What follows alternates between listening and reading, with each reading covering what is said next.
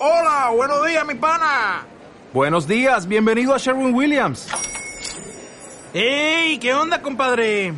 ¿Qué onda? Ya tengo lista la pintura que ordenaste en el ProPlus app. Con más de 6.000 representantes en nuestras tiendas listos para atenderte en tu idioma y beneficios para contratistas que encontrarás en aliadopro.com. En Sherwin Williams somos el aliado del PRO.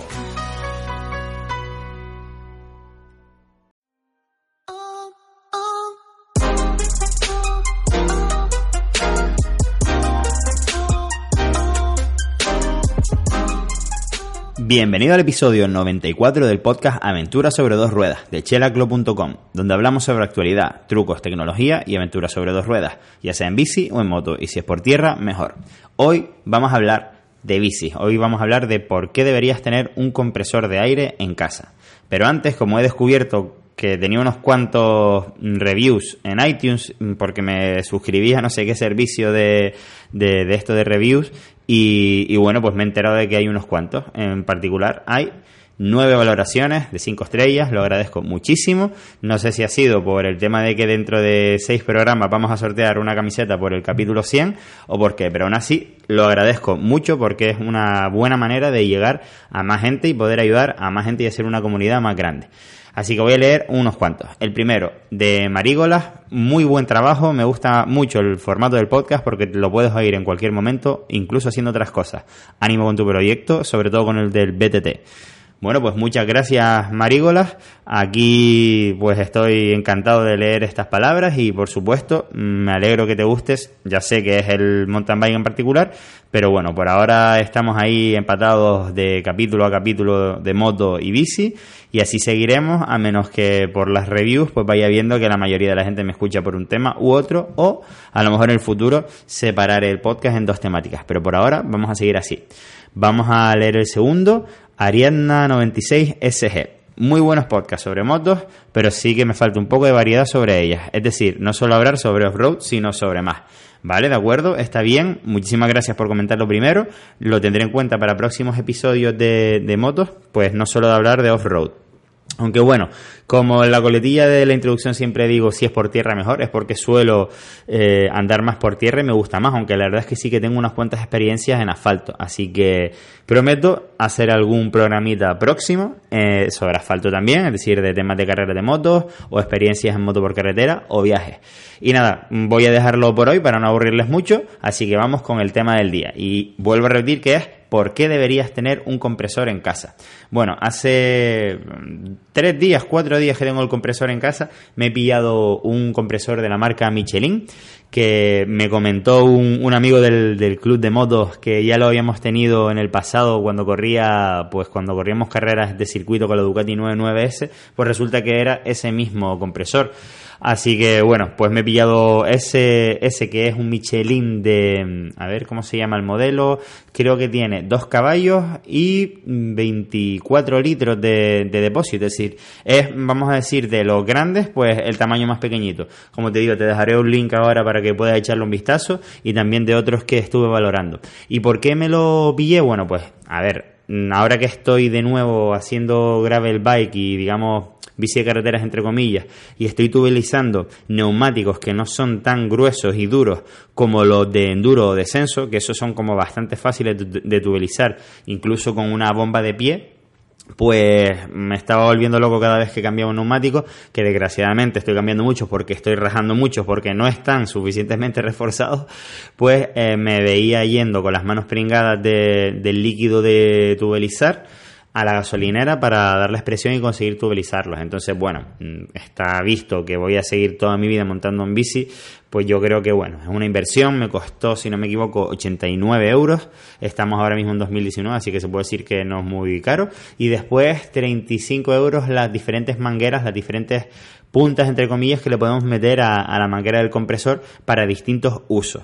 Entonces, eh, como te digo, el uso principal es tubelizar cubiertas de, pues, de bicicleta. Y es que requerimos una presión bastante fuerte para que coja las paredes y, y bueno, pues que ya estén tubelizadas. Entonces, Ese sería el uso principal. Después, evidentemente, en el día a día también nos sirve para pues llenar las ruedas del coche o de la moto que tengamos en casa en el garaje y, por supuesto, las de la bicicleta. Cada vez que salgo en bici ya les he recomendado que es muy importante mirar la presión de los neumáticos todas las veces que salimos, porque siempre el neumático pierde, sobre todo si son bastante presión de aire, como 0,2, 0,3, dependiendo de la calidad de, del, ¿cómo se dice? No solo del neumático, sino del kit túbeles que le hayamos puesto, es decir, el fondo de llanta, si el neumático es túbeles ready o no, etcétera. Y también, por supuesto, del líquido que tengamos que va tapando las impurezas.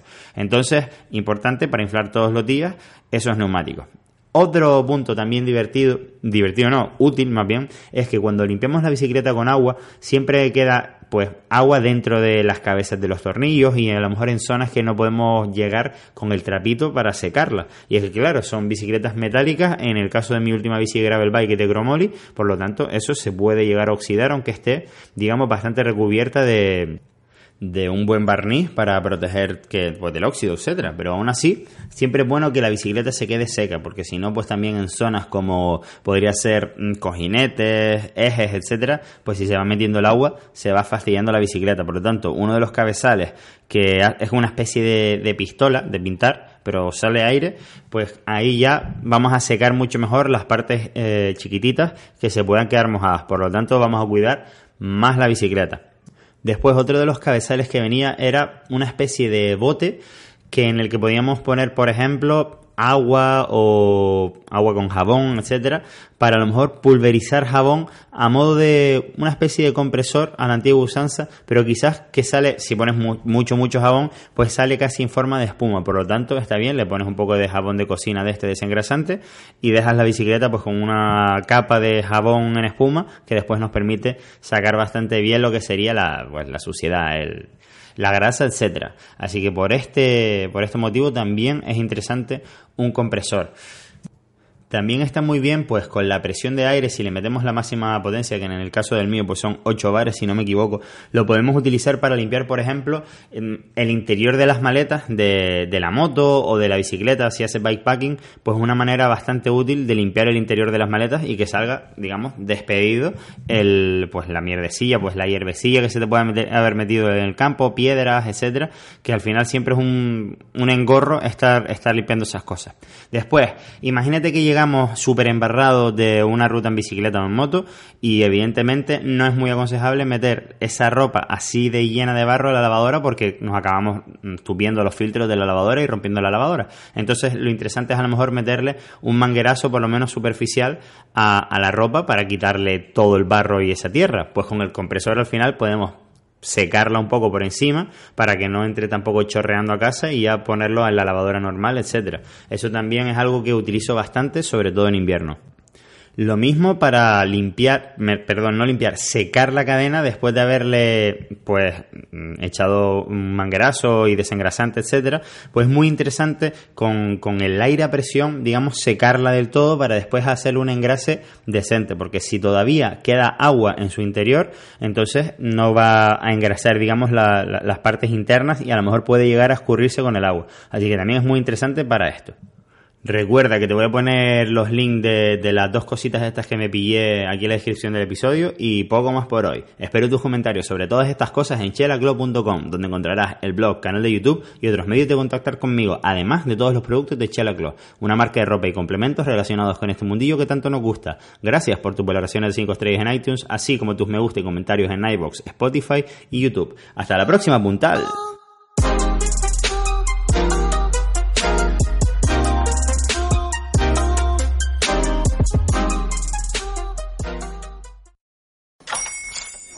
Buenos días, mi pana. Buenos días, bienvenido a Sherwin Williams. ¡Ey! ¿Qué onda, compadre? ¿Qué onda? Ya tengo lista la pintura que ordenaste en el ProPlus app. Con más de 6.000 representantes en nuestras tiendas listos para atenderte en tu idioma y beneficios para contratistas que encontrarás en aliadopro.com. En Sherwin Williams somos el aliado del PRO.